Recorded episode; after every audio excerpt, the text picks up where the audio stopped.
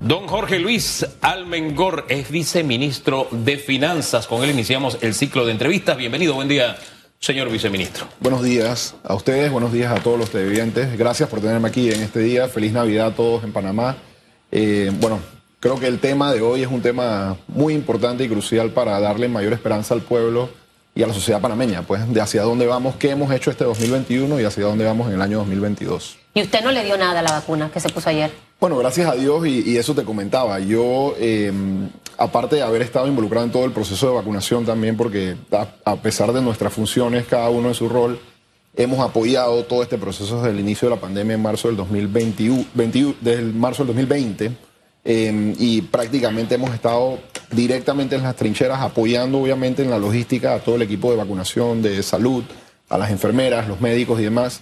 Y bueno, yo me vacuné con la AstraZeneca, las primeras dos dosis, eh, creo que fue en mayo la, primera vez, y eh, ahora que posterior a los seis meses aproveché ayer para tomar la dosis de refuerzo y gracias a Dios hasta ahora no he sentido ningún síntoma. Le fue diferente a mí, pero es parte de ese ejercicio para que usted vea que no a todo el mundo le va igual. Pero a los que sí queremos que nos vaya igual a todos es. en la economía, señor viceministro. Usted decía algo muy importante, ¿cómo nos ha ido en el 2021? ¿Cómo nos va a ir en el 2022? Eh, si tuviese que hacer un análisis de este año, que ha sido difícil y complicado, y de hecho ayer leía la encuesta de Ipsos, y al panameño le preocupa el tema de COVID, pero también le preocupa su nivel de endeudamiento. Había un reportaje interesante en Telemetro Reporta de, cómo la frustración de mucha gente por no tener empleo, por no pagar sus deudas, se traduce en las riñas callejeras, en la falta de tolerancia hasta para dar un paso en el auto.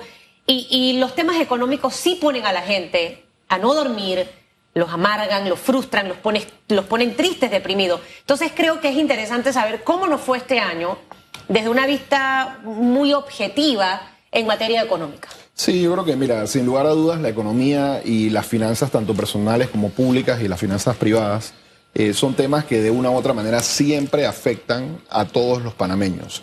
Eh, más allá de que sintamos que esas decisiones no van a tener un impacto en nuestras vidas, la realidad es que esta pandemia, sobre todo, que ha sido una de las crisis históricas más importantes que hemos sufrido aquí en el país y en el mundo, eh, ha demostrado pues que esas falencias y las carencias del sistema de administración público, que sobre todo es un sistema que brinda o debe brindar algunos servicios públicos básicos a la comunidad, eh, tiene todavía mucho por recorrer y mucho por eh, sanar para efectos de poder darle esas soluciones a las necesidades diarias de los panameños sobre todo.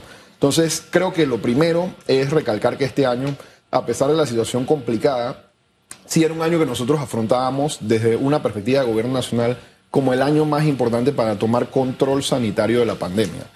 Ello se tradujo en que la estrategia principal de inversión para este año era dotar de todos los recursos necesarios al sistema de salud para hacerle frente a los contagios del coronavirus y poder por lo menos mantenernos controlados. En ese sentido, obviamente ustedes saben que se asignaron una eh, suma importante de dineros, más de 104 millones de dólares, para que se pudieran obtener las más de 9 millones de dosis de vacunas que fueron asignadas para toda la población a disposición de todos y que por supuesto nos ha ayudado de una u otra manera para tener ese margen de contagio bastante controlado durante el año. ¿Por qué era importante esto? Porque muchas personas hablan de plan de reactivación económica. Pero lo que tenemos que ver desde un punto de vista objetivo y en cifras claras es que el punto más bajo de la pandemia lo sufrimos alrededor de mayo del año 2020. Y desde ese momento hemos venido progresivamente recuperando niveles de ingresos, recuperando niveles de, economía y obviamente de, de transacción y demanda agregada, así como también recuperando inclusive los empleos que se habían suspendido. ¿Cuáles son los indicadores con los que estamos cerrando? No tenemos diciembre, claro está, pero los más frescos que tenemos para darle número a las palabras que tiene. Mira, eh, partiendo de la premisa de que en el año 2020 cerramos con una caída del Producto Interno Bruto Real de aproximadamente 18%, ya este año a cifras cerradas del tercer trimestre del año 2021, según lo publicó el Instituto Nacional de Estadística y Censo de la Contraloría General de la República, se demuestra una recuperación en sentido de rebote, por supuesto, porque eh, esto ha sido marcado producto de la baja eh, producción económica durante el año 2020, pero estamos más o menos por el orden del 15% de recuperación económica para este año. Eso es una nota muy importante porque de manera acumulada quiere decir que vamos recuperando esos niveles productivos que hemos perdido eh, producto de la pandemia. Ahora, obviamente esto está directamente asociado, como lo mencionaba, con el control sanitario y con la reapertura de distintas actividades económicas y comerciales a lo largo y ancho del país, que de una u otra manera está directamente relacionado, como lo decía Susan, con la capacidad de que las personas puedan tomar conciencia del control que cada uno puede darle a la pandemia a través de medidas de bioseguridad.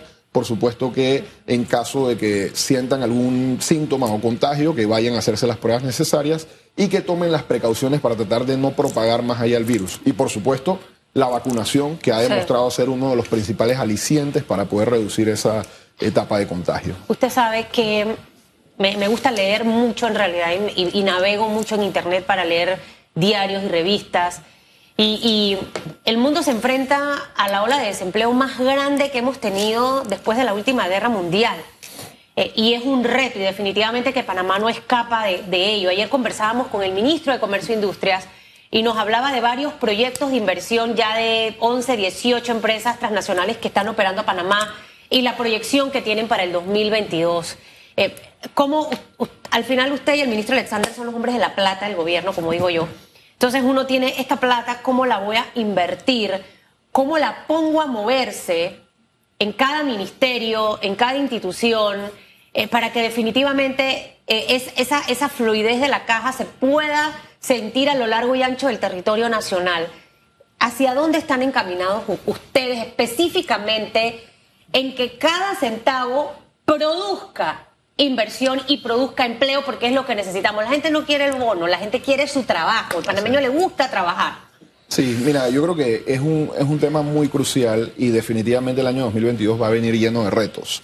A pesar de que estamos hablando de un año de esperanza y como te decía, este año ya a cifras cerradas de septiembre estamos teniendo un crecimiento importante acumulado de al menos 15% en cuanto al Producto Interno Bruto la expectativa es que hacia cierre de año estemos entre el 12 y el 15%, como lo teníamos estimado, bueno, por cifras revisadas a través de organismos multilaterales, agencias calificadoras de riesgo y demás. Entonces, creo que lo que ocurrió durante los años 2020 y 2021 es algo que sin lugar a dudas fue inédito y que requirió que el Estado sostuviera un nivel de gasto importante desde un punto de vista estratégico para poder que esa caída de menos 18% del PIB no pudiera o no llegara a ser más allá de eso. Entonces eso fue importante, la actividad y la actuación del Estado como un agente económico dentro de la economía agregada.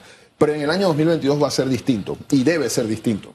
¿En qué sentido? Como tú bien lo mencionas, están los retos relacionados con, obviamente, terminar de recuperar esos niveles de crecimiento económico que teníamos prepandemia en los diferentes sectores económicos.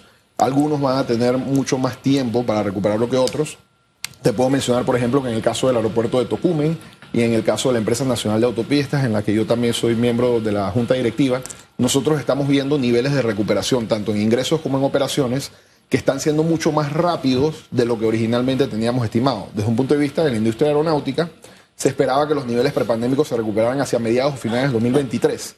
Ya estamos hablando de finales del 2022. Igual como les estoy diciendo, el crecimiento económico de Panamá se esperaba recuperarse prepandemia hacia el año 2023 y ya estamos viendo que con el crecimiento acumulado del 15% este año es altamente probable que el 2022 va a ser el año en el que recuperemos ese crecimiento económico, bueno, los niveles económicos que teníamos prepandemia. Pero relacionado al punto del desempleo, que es uno de los máximos retos que tenemos, y por supuesto que la recuperación de actividades comerciales económicas, sobre todo de micro y pequeñas empresas, que son las que también producen empleo, yo creo que es importante mencionar que siempre el plan estratégico de gobierno fue trazado bajo la premisa de que ya veníamos de una desaceleración económica a nivel local y a nivel global. Por supuesto que la pandemia ha cambiado todo, ha distorsionado los niveles de recuperación que teníamos encaminados, pero ya muchas de las acciones desde un punto de vista legislativo, administrativo y también como inversiones y proyectos de inversión público y privado están orientados hacia esa generación de empleos directos e indirectos. Y es importante mencionar que para el año 2022, más allá de la inversión pública que el Estado va a generar a través del presupuesto general del Estado, también va a ser importante ese acompañamiento del sector privado en todas esas inversiones en la generación de nuevas oportunidades para más panameños. Fíjate, eso, eso me recuerda a un ministro al cual le voy a enviar un aplauso el día de hoy, porque calle 62 San Francisco era un desastre y por lo menos ya están tapando los huecos y los están tapando bien. Había una tradición últimamente de tapar los huecos y convertirlo en un resalto. Y digo que me recuerda a ese ministro, que gracias a Dios está ya arreglando esa calle, porque él quedó de pasar por acá, por debate abierto, que se transmite a través de esta pantalla en diciembre y no lo hizo, fue el ministro de Obras Públicas. Le insistí dos veces, no respondió y bueno, este hombre no viene. Yo sé cuando uno, no insiste, ya uno sabe. Cuando te están chifiando, estás Sí, exacto. Uno está muy ocupado para estar, tú sabes, ¿no? Dije, oye, va a ir el otro año, disculpe. No, no, nada, nada. No, no honró su palabra. Y una de las cosas que le quería pasar vistazo con él es algo que usted mencionó, las APP. Porque hace rato venimos hablando del APP y cada vez que lo entrevistaba él me repetía los mismos proyectos en APP, pero ninguno arrancaba. ¿Cuándo van a arrancar los proyectos APP? Bueno, esa es una pregunta muy puntual. Eh, al momento tenemos varios proyectos que están proyectados y bueno, se están estudiando en etapa de análisis para poder ser sometidos a los procesos de aprobación de las asociaciones público-privadas. Y aquí es importante recordar de que se creó una Secretaría Nacional de Asociaciones Público-Privadas. Hay un secretario nacional que está específicamente orientado a darle seguimiento, apoyo y aceleración a estos proyectos, pero él depende obviamente de que sean sometidos al proceso de aprobación que incluye eh, un organismo rector en el que se sientan varios de los ministros del Consejo de Gabinete pero a la fecha lo que te puedo mencionar es que nosotros hemos avanzado con diversas consultorías a través de organismos multilaterales aquí, eh, llámese Banco Mundial, BID y algunos otros, y el apoyo ha sido importantísimo para poder entender de manera profunda cómo deben ser registradas desde un punto de vista contable y cómo se deben cuantificar esos proyectos desde un punto de vista de eh, los riesgos contingentes y los riesgos firmes que el Estado debe asumir en proyectos tipo asociación público-privada a pesar de que ya se están realizando de una u otra manera a través de concesiones, empresas mixtas y otro tipo de contratos en los que el Estado es parte.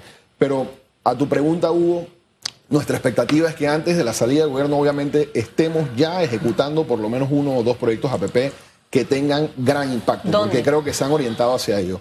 Mira, eh, se ha hablado de, cuatro proyectos puntuales. Un plan que es el Fondo de Mantenimiento Vial, que es un proyecto que tiene el ministro de Obras Públicas de un, fondo que debe rondar por los cerca de los mil millones de balboas para darle mantenimiento basado en estándares de calidad a todas las calles a nivel nacional. Por otro lado, hay un proyecto de un metrocable en San Miguelito, que también sería importante por toda la comunidad que se vería afectada de manera positiva en esa área y que también está en etapa de, estudio de análisis. ¿Es un proyecto de la alcaldía de San Miguelito, el metrocable, o sería lo que entiendo es que lo están tratando de trabajar a través del Metro de Panamá. Ok. Lo otro es el proyecto de la cuarta línea de transmisión de energía de TESA, que ese sí está en etapa más cercana a proceder con los pasos de licitación. Y por último, una circunvalación que sería como una especie de corredor en el área de David Chiriquí, donde estábamos hablando, yo creo que se benefician. ¿En qué eh, área sería ese corredor? Sería en el área metropolitana de David, saliendo de la calle principal que es la vía interamericana, sería una especie Todo eso para el 2022. Eso se está proyectando iniciar el proceso de aprobación durante el año 2022. ¿Qué falta para que lo aprueben y qué representan? Eh, la gente escucha este término y dirá, ¿y esto cómo me beneficia a mí? Entonces creo que hemos visto cómo las empresas privadas logran en su mayoría mantener estándares de éxito a nivel financiero y son exitosas empresas y en la mezcla con el sector público, lo importante es que mantenga ese rango de efectividad y que se traduzca en empleo. ¿Qué falta para, para, para aprobar y cuántos empleos pueden generar estos cinco proyectos que mencionó? Mira, estos cinco proyectos suman no menos de 2.500 millones de dólares en inversiones y eso va a repercutir de manera importante en la generación de empleos directos, también como indirectos, desde un punto de vista sobre todo de la empresa privada y del sector privado. ¿Qué falta? Falta finiquitar aquellos estudios y análisis de prefactibilidad para que podamos determinar cuáles son las mejores maneras de mitigar los riesgos en que el Estado va a incurrir, porque al final del día hay que entender esto, en las asociaciones público-privadas el Estado es socio. Entonces, de una u otra manera el Estado, eh, incurriendo con recursos públicos, tiene que arriesgar algo, aunque sea desde un punto de vista menor, para que se puedan lograr los objetivos. Y, y, el inversionista público también está, ah, privado, pero también está incurriendo en, en, un riesgo y se trata al final de un negocio. Pero me gusta la respuesta porque nos ubica en un tiempo real. Antes de que termine el gobierno, por lo menos dos proyectos aspiran, van a estar andando. Eso es mucho más real. Ya uno sabe, hey, espérate, es en lo que queda de gobierno. No es algo que viene ya. Sí, es que hubo, y, si me permite solamente para recalcar en la idea, lo importante es tomar en cuenta que eh, un proceso regular de una contratación pública, con todos sus escollos y la posibilidad de que sea inclusive objetado o impugnado como acto ante las instancias correspondientes, te puede tomar por lo menos nueve meses para concretarse, nueve a doce meses. En el caso de una asociación público-privada, como lleva eh, un análisis mucho más profundo desde la perspectiva de participación del Estado en los potenciales riesgos asociados con esos proyectos, obviamente que va a requerir también un análisis de prefactibilidad mayor que el que tiene un proyecto regular y tiene etapas adicionales de aprobación, con lo cual puede ser un proyecto que te tome entre 12 a 18 meses para que pueda arrancar. Si hay algo que queda después de tocar fondo, es ir hacia arriba o quedarnos en el fondo, ¿no? Y me voy a la respuesta que nos dio hace algunos segundos respecto al tema de volver a, a los niveles económicos prepandémicos. Y no deja de ser buena noticia porque la caída de nosotros fue una de las más estrepitosas del mundo, ¿verdad? Ese 19%, oficialmente 17.5%, algunos dicen 18%, pero eh, como lo ponga, fue un tanganazo el que se dio la economía. Fortísimo. Y a veces se nos olvida que en el 2019 estábamos hablando de eh, reactivación económica. Ahora mismo hablamos de recuperación. En aquel momento era de reactivación porque acordémonos que veníamos de un gobierno que no es solamente lo que pasaba en la economía del mundo, sino un gobierno que le metió un freno a la economía, triste y lamentablemente. Muchos de esos proyectos que frenó ahora se están reactivando gracias a Dios y estamos pagando todo eso. Ahora, en esa línea, para que el 2022 se convierta en ese año, ¿cuáles serían los proyectos de inversión pública que sostendrían ese crecimiento? Señor viceministro. Yo estaba haciendo el balance de este año y estamos con la extensión de la línea 1 del metro hasta Villa estamos ya avanzando con la línea 3 del metro. Eh, no he visto mucha acción allá con el paso de la cinta costera a allá al a, a, y Amador. No, no, realmente no, no, me he dado cuenta cómo, cómo eso. Ustedes, vocenos, ¿cuáles van a ser esos proyectos de inversión que de alguna forma van a darnos sostenibilidad para alcanzar ese objetivo? Mira, lo importante, y como tú bien lo mencionas, es tener una visión de Estado. Y la visión de Estado requiere entender que los recursos públicos son limitados. Y en esa medida, nosotros como administradores públicos tenemos que ser responsables en su manejo eficaz y eficiente, independientemente de banderías políticas o de intereses y objetivos personales. ¿Eso qué implica? Hay mucha gente que ha estado criticando que se están reactivando o se están anunciando la reactivación de proyectos iniciados en otras administraciones pues lo importante del Estado es que los proyectos se continúen y que logren los objetivos de desarrollo socioeconómico que beneficia a las comunidades. Entonces, en ese sentido, como tú bien mencionas, se ha dado una reactivación importante de muchos proyectos que estaban paralizados. Adicional a los mencionados por ti, está también la ciudad hospitalaria, la posible construcción de eh, el Instituto Oncológico Nacional en la nueva área donde se va a construir cerca de la ciudad hospitalaria también por supuesto que se está todavía definiendo la estructura financiera para el desarrollo del cuarto puente sobre el canal, que sería una obra importantísima desde un punto de vista de generación de empleo. Pero adicional a eso se ha establecido una nueva metodología de inversiones públicas que es importante. Más allá de la asignación de presupuesto para el próximo año 2022, que ronda más o menos 2.500 millones de dólares en inversiones de capital, es decir, en proyectos de inversión puramente pública, se ha establecido una nueva metodología de contratos llave en mano con pago al 50% de avance y el pago final cuando se concrete la obra. ¿Eso qué quiere decir? Que vamos a tener durante los próximos dos a tres años importantes inversiones privadas o inversiones públicas financiadas por el sector privado que no van a reflejarse de manera inmediata en el presupuesto general del Estado. Es decir, que esos 2.500 millones de dólares que vamos a estar invirtiendo directamente en el año 2022 van a tener un efecto multiplicador, porque estas obras van a generar empleos más allá y una generación económica superior a esos 2.500 millones de balboas porque van a requerir obviamente el impacto de la inversión privada que va a ser financiada hasta que logren un 50% de avance en las diferentes obras. Creo que lo más importante ahora mismo y el foco principal durante los primeros tres meses de, este año 2022 venidero va a ser la inversión pública en las escuelas, porque necesitamos regresar a clases presenciales y necesitamos que nuestros niños continúen formándose, orientando la escuela o la educación como la estrella más importante de esta administración. A mí me preocupa un poco eh, todo lo que estamos viviendo en este momento. Tengo que ser muy sincera, viceministro. Eh, hemos convivido con el COVID por dos años. Eh, algunos hemos tenido la, la bendición de Dios de no habernos contagiado de COVID. Otros simplemente celebran esta fiesta sin un miembro de su familia eh, muchas familias entraron en, pánico, en ese miedo que es normal por algo que nos sorprendió al mundo entero y que no lo habíamos vivido antes. Pero me preocupa en este momento Omicron. Escuchaba esta mañana a la alcaldesa eh, de Penonomé hablar de las medidas de restricción y, escuchaba qué va a pasar con los hoteles, sector turismo que ha estado súper afectado por todo el tema de la pandemia y que mucha gente en este mes de diciembre había hecho reservas, en el mes de enero y demás. Ojo, no hablo de actividades bailables, personas que, como yo que me gusta irme para la playa para pasar año nuevo, me encanta. Eh, y eso frena un poco la economía, gente que va a empezar a cancelar. Entonces, siento que en estos dos años hemos tenido que aprender como sociedad, como gobierno, los aciertos y los desaciertos. Entonces, leo, por ejemplo, en uno de los titulares del periódico, aquí está, yo soy fanática de Biden a los que no les gusta, bueno, pero yo admiro mucho a este señor. Biden pide calma ante aumento de casos y al final empuja una serie de medidas en Estados Unidos para definitivamente no afectar su economía.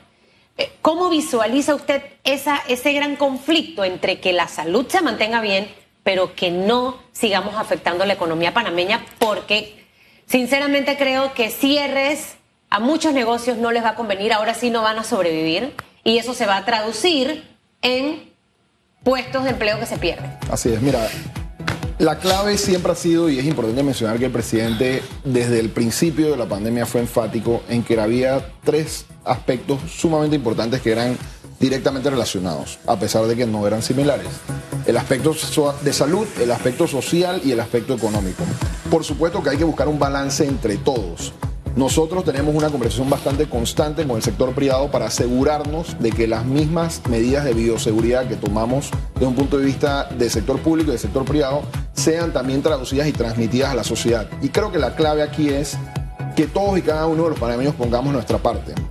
Porque al final del camino, sí es cierto que Omicron es un desafío inmediato, importante, pero también hay estudios científicos que han demostrado que su capacidad de letalidad o de afectación es menor que las variantes anteriores y sobre todo es mucho menor si estás vacunado con las dos dosis más la posible dosis de Ustedes tienen conversaciones con el MINSA, se lo digo porque en materia de salud hemos hecho las cosas muy bien. En la materia económica es lo que más golpeado está. De decir, Sucre, no hablemos de cierre, pensemos en opciones, no sé. Eh, eh, usted es el de la plata, él es el de la salud, pero al final las dos cosas tienen que ir en paralelo. Sí, mira, todas las discusiones se toman no solamente en el Consejo de Gabinete, sino también en el Centro de Operaciones Nacional eh, para COVID-19, que ambos los lidera el presidente de la República. Y por supuesto que las diferentes variables se toman en cuenta. Nosotros queremos que se den la menor afectación posible, tomando en cuenta que ya estamos en una senda de recuperación económica importante, que para este año vamos a ser probablemente una de las economías líderes en la región latinoamericana y en el mundo, con un crecimiento importante y así también el año 2022. Ministro, esa musiquita significa que ya estamos pasados de tiempo, pero no podemos cerrar sin tocar un tema elemental de lo que es el manejo de las finanzas públicas y es el servicio de la deuda y que para que funcione el Estado, pues está endeudándose más. En los próximos años hay que saldar 12.4 millones de dólares si la memoria no me es infiel. El próximo año mil millones, mil ochocientos millones que hay que saldar. ¿Qué vamos a hacer con eso? ¿Nos endeudamos para pagar? ¿Podemos, cuál es el manejo que le van a dar a este tema? Porque alguien celebró la fiesta y ahora nos toca pagarla y, es bastante cara Ahí es donde se paga la corrupción, a propósito, por si usted no enlaza corrupción con obras públicas. Adelante. Bueno, y creo que la peor, el peor signo que puede mostrar un gobierno es no pagar su deuda pública, no hacerle frente a sus compromisos financieros locales e internacionales. Y nosotros hemos sido siempre responsables en tener una conversación franca con los organismos multilaterales, nuestros inversionistas internacionales, los locales y por supuesto que también con las agencias calificadoras. El año 2020 y 2021 tuvieron un impacto importante en los ingresos corrientes del Estado. El año pasado nosotros cerramos en alrededor de 6.200 millones de dólares en ingresos corrientes eh, totales, lo cual fue una baja de aproximadamente 2.200 millones de dólares versus lo que habíamos recaudado durante el año 2019. Pero este año tenemos noticias importantes e interesantes. Ya a esta, a esta fecha, de diciembre 23 del 2021, ya, ya rompimos la barrera de los 7.100 millones de dólares. Eso quiere decir que ya estamos recaudando por lo menos unos 900 millones de dólares más en ingresos corrientes que el año anterior. Esperamos superar también la meta trazada en presupuesto en al menos 450 a 500 millones de dólares para este año, lo cual nos ayuda a ir cerrando esa brecha del déficit que debemos cumplir según la ley de responsabilidad social fiscal y por supuesto que para los próximos años eso significa tener actividades de generación de mayores ingresos corrientes que permitan ir dependiendo cada vez menos del endeudamiento. De hecho, para el año 2022 el presupuesto fue basado en la premisa de que vamos a generar ahorro corriente, es decir, va a haber más ingresos corrientes de los gastos corrientes presupuestados con lo cual ese ahorro corriente que se genera va a ser orientado a inversión pública puramente. Pero es importante ser responsable en el manejo de las finanzas públicas. El nivel de endeudamiento que vimos durante el año 2020 y 2021 no debe repetirse ni ser sostenible porque Panamá es una economía que tiene sus, eh, a pesar de su diversificación, tiene sus limitaciones en cuanto a un crecimiento importante de los niveles de endeudamiento. Cerramos con 40 mil millones. Cerramos con un poco más de 40 mil millones de dólares en deuda pública total. Señor ministro, muchas gracias por estar acá. Tal vez sea como de lobo un pelo, pero lo que gastamos en hidroxicloroquina y este, ivermectina, que hace unos días hay 6 millones, eso sirve para otra cosa, por ejemplo. ¿no? Para las pruebas rápidas de COVID. Por poner un ejemplo, ¿no? Pero en fin, eso de hacerle, creo, negocios a alguien. Y tampoco le den plata a los diputados, por favor, que hoy vi un montón de cosas de plata, de capital semilla, de esto. Ay, no, de verdad que me da tanta rabia que a esos señores le den dinero. Se lo juro. Y puedo entender el compromiso que puede existir. Yo no pudiera manejarlos. Estarían fuera de mi oficina. O sea, los trataría como lo que se merecen, como ineficientes con el uso de los recursos del Estado.